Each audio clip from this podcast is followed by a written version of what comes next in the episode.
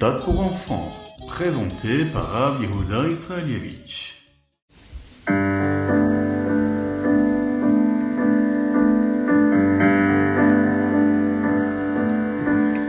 Nous avons vécu un Shabbat si spécial, le Shabbat du Yud Aujourd'hui, c'est aussi un jour très spécial, puisque après ce jour de Yud le Rabbi nous a fait comprendre que la génération dans laquelle nous vivons, c'est une génération très spéciale. Par exemple, à l'époque du Rabbi Maharash, le Rabbi Shmuel, les Chassidim ont travaillé euh, sur leurs traits de caractère afin d'être équilibrés. À l'époque du Rabbi Yosef Yitzhak, les Chassidim ont fait preuve d'un dévouement total pour diffuser le judaïsme. Aujourd'hui, nous, notre mission à nous, celle que le Rabbi nous a transmise, c'est celle de propager le judaïsme et la chassidoute par nous-mêmes. C'est-à-dire que nous avons tous le devoir de répandre cette chassidoute-là pour préparer la rédemption, préparer la Géoula avec les personnes qui nous entourent. Nous sommes tous ces émissaires-là du Rabbi. Quelques mois après avoir assumé le leadership, avant le 11 Nissan, le Rabbi a dit qu'il irait au OL, là où est enterré le Rabbi Yosef Yitzhak. Toute personne sérieusement prête à consacrer son existence à la mission que le Rabbi lui confiera doit écrire son nom sur une feuille de papier et le Rabbi la prendra et l'amènera au OL. Ils n'ont pas besoin de donner leur vie, Dieu nous en préserve pour cela, mais c'est quelque chose de sérieux. Hein le 11 soit, nous nous consacrons à remplir la mission du Rabbi. Aujourd'hui, il est très intéressant de noter que le groupe d'émissaires qui était envoyé en Terre Sainte en 1956 a été envoyé le 11 juin, il y a plus de 40 ans. Après le décès du Rabbi Rayat, le Rabbi a parlé de notre foi en la résurrection des morts, Triatametin. Le Rabbi a déclaré que très bientôt, la phrase Réveillez-vous et chantez, vous qui résidez dans la poussière de la terre, Hakitsu veranenu afar eh bien cette promesse sera accomplie et que le Rabbi Rayat ou le Rabbi Yosef méritera Triat Avetim pour amener les Juifs hors de l'exil. Certains ont demandé au Rabbi si ce n'était pas un ordre erroné, car il est écrit dans les livres que le Mashiach viendra d'abord, et ensuite il y aura la résurrection des morts, c'est-à-dire Triat Avetim qui se produira. Le Rabbi a répondu que de manière générale cela est vrai. Cependant, voici l'ordre dans lequel les événements se dérouleront. Biat Mashiach, la venue de Mashiach. Ensuite, la construction du Beth Amikdash, du troisième temple. Ensuite, le rassemblement des exilés en Terre Sainte, Kibbutz Kaluyot. Et puis ensuite, Triatametim, tous les juifs décédés se lèveront. Cependant, il y a des tzadikim, des justes qui mériteront Triatametim avant cela. C'est ainsi que le rabbi Rayatz, le rabbi Yosef Yitzhak, pourra être ressuscité avant, et ensuite, il ramènera les juifs hors de l'exil.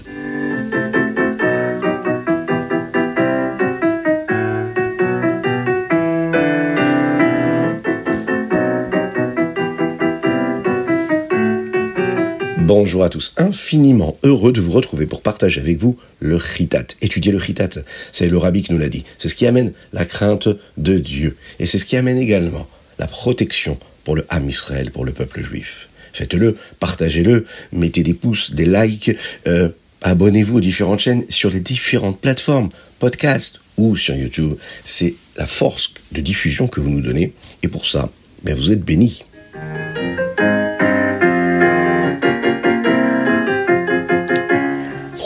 Aujourd'hui nous sommes dans la paracha des Chalar. Paro a dit au béni Israël qu'il pouvait quitter l'Égypte. Mais ensuite, à Kadosh Dieu a endurci le cœur de Paro et il va changer d'avis. Il décide d'aller chercher les Juifs. Il veut absolument qu'ils reviennent. Les Égyptiens vont donc poursuivre les bénis Israël, le peuple juif, et les rattraper presque à la tombée de la nuit, le Chaf Nissan, le 20e jour du mois de Nissan. Euh, les bénis Israël ont vu les Égyptiens qui s'approchaient avec Paro à l'avant, accompagnés de l'ange de l'Égypte, de Mitzrayim. Alors ils savaient qu'Hachem avait dit qu'ils iraient en Israël. Mais malgré cela, ils étaient très effrayés de ce qu'ils entendaient, de ce qu'ils voyaient. Ils se sont mis à crier vers Dieu, à Kadosh en lui demandant de les sauver. Quand ils ont vu que les Égyptiens se rapprochaient toujours, malheureusement, il y a certains juifs qui ont perdu la foi hein, et ont commencé à parler de manière désagréable. Ils ont dit Moshe, Moshe, il n'y a pas assez de place pour nous enterrer en Égypte. Pourquoi est-ce que tu nous as amenés mourir dans le désert? Tu aurais dû simplement nous laisser en Mitzrayim, mourir en Égypte. Moshe a dit au béni Israël de ne pas s'inquiéter, qu'Hachem se chargerait des Égyptiens, et qu'après, pas après ce qui se passerait aujourd'hui. eh bien, les bénis Israël verraient vraiment la délivrance, et par contre ne verraient plus jamais les Égyptiens.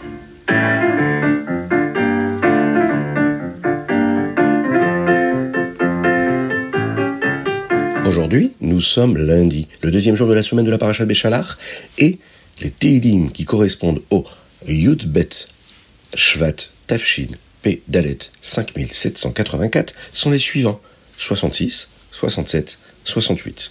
Dans le chapitre 66, il est dit comme ça Afar Yam Basha, Hachem a transformé l'eau en terre sèche pendant Kriyat Yamsouf, pendant la sortie des bénis d'Égypte, lorsque la mer s'est fendue en deux. La Chassidoute nous explique que c'est comme ce qui se passe lorsque le Mashiach viendra. Habituellement, il y a de l'eau qui recouvre la mer.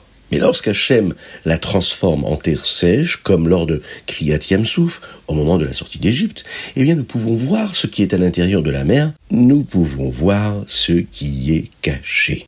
Quand le Mashiach viendra, nous pourrons voir des choses qui sont cachées. Actuellement, n'avons pas la possibilité de voir tout ce qui se passe, de voir comment Hachem fait tout et est partout. nous percevons la matérialité, la grossièreté du monde. Les objets, la nature cachent la présence de Dieu. Mais quand Mashiach viendra, nous verrons à Kadosh Baruch de nos propres yeux.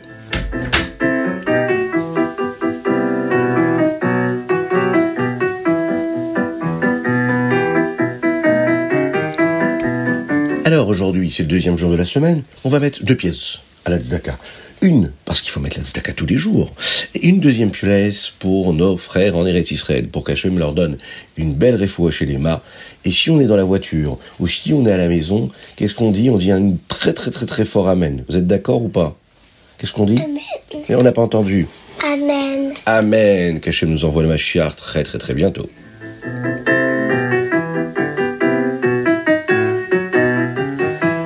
Tania, à Marim, Perekraf, 20e Perek. Le Rabbi Shonzalman nous enseigne que nous pouvons utiliser une force très spéciale qui est intégrée dans chaque neshama, chaque âme de chaque juif, pour vaincre notre nefesh abahamit tout le temps, pour vaincre l'âme animale et le mauvais penchant. La nefesh abahamit, l'âme animale, ne peut nous faire commettre une avéra qu'en nous donnant ce qu'on appelle un, une pensée folle, un roi-shtut. Elle nous trompe en nous convainquant que notre Avera n'est pas grave. Elle nous laisse penser que c'est pas méchant ce que nous sommes en train de faire. Mais l'Anefesh Amit, l'âme animale, ne peut généralement nous convaincre de cela qu'avec cette pensée folle. Alors, elle ne peut pas toujours nous convaincre de tout. Par exemple, jamais elle pourra nous convaincre de nous séparer d'Hachem. Parce qu'un juif réalise que perdre sa connexion avec Dieu et avec le judaïsme est très grave mais il serait prêt à donner sa vie pour ne pas être séparé de Dieu, chas shalom, que Dieu nous en préserve, et pour rester un bon juif. C'est la force de la Ahava Mesuteret, cet amour très puissant pour Hachem qui fait partie de chaque Neshama et de chaque juif.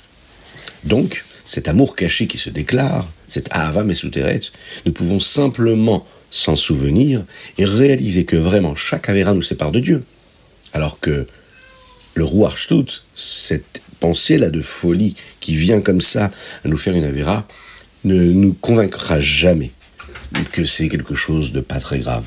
Non, au contraire, on est toujours conscient de la gravité des situations et des choses que nous sommes capables de faire.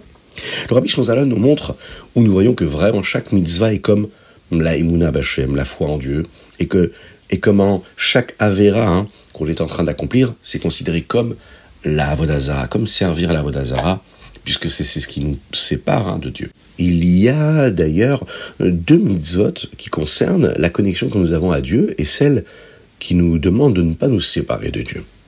Les deux premiers Aseret Atiberot, les deux premières paroles des dix paroles, des dix commandements. Le premier, c'est Anochi Hashem Elokecha. Le deuxième, c'est Lo Yelecha Elokim Macherim. Anochi Hashem Elokecha, c'est quelque chose de positif. Je suis ton Dieu. Tu dois croire en moi. Le deuxième commandement, c'est Lo lecha Elokim acherim. On est dans le négatif et on est dans le fait de ne pas avoir d'autres forces, de ne pas aller chercher à servir d'autres forces, d'autres énergies. La camarade nous enseigne que toutes les mitzvot positives viennent du premier dibour, c'est-à-dire du premier commandement. Et que toutes les mitzvot lotassées, tout ce que nous, nous devons de nous garder d'accomplir en respectant ces interdits, eh concernent et viennent du deuxième dibour du deuxième commandement, Loi Elecha. C'est pourquoi nous avons entendu seulement les deux premiers de ces commandements directement de Dieu, Mipi Agvura, parce qu'ils incluent toutes les mitzvot. Donc, en entendant seulement ces deux mitzvot de Dieu, nous entendons vraiment toute la Torah qui est incluse en eux, c'est-à-dire directement d'Hachem, directement de Dieu. Nous voyons également de cette Gemara-là que chaque mitzvah nous connecte à Dieu, Anochi et chaque Avera nous sépare malheureusement en disant Lo Yelecha. Pour comprendre pourquoi les Averot nous séparent de Dieu, le rabbi Zalman va nous enseigner euh, une idée de ce qu'est le Hardut Hashem, l'unicité de Dieu.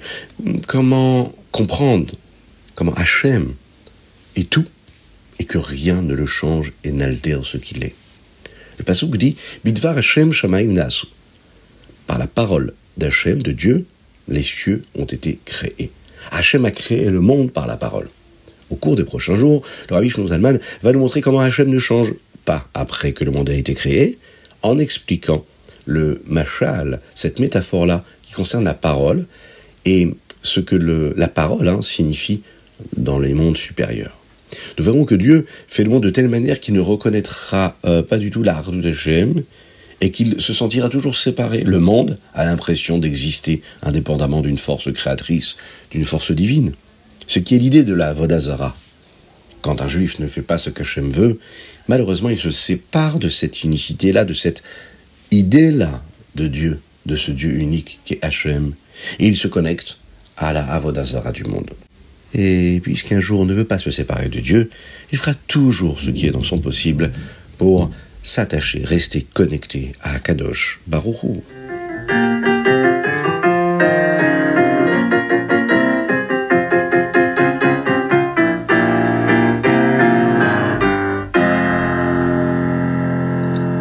Ayom Yom.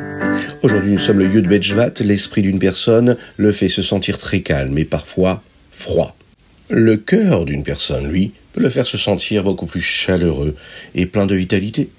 Alors, le Hayom Yom nous dit aujourd'hui, les deux sont positifs. Il faut les deux. Hachem veut que nous utilisions les deux. Utiliser notre esprit pour nous enseigner calmement comment servir Dieu, mais mettre la vitalité et la chaleur de notre cœur dans tout ce que nous allons entreprendre.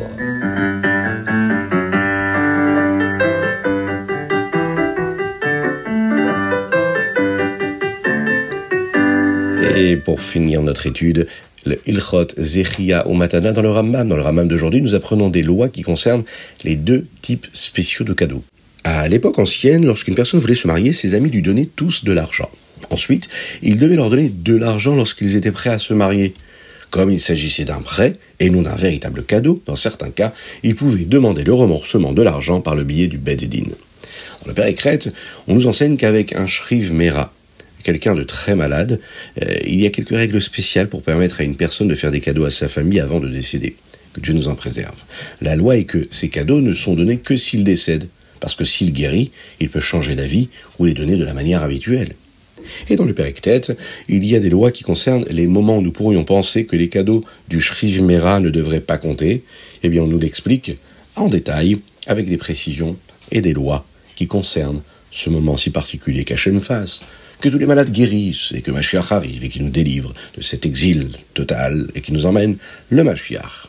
C'était le Ritat du jour.